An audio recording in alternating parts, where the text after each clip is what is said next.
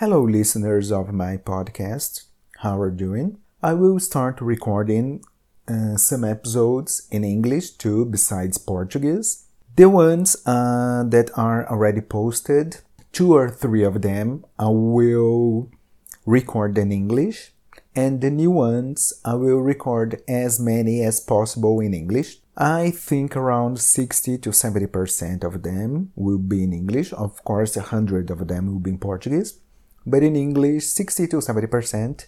I really would like to record 100% in English too, but I don't have time to do that at the moment, so I am really sorry for that. But I'll try to record as many as possible in English, okay?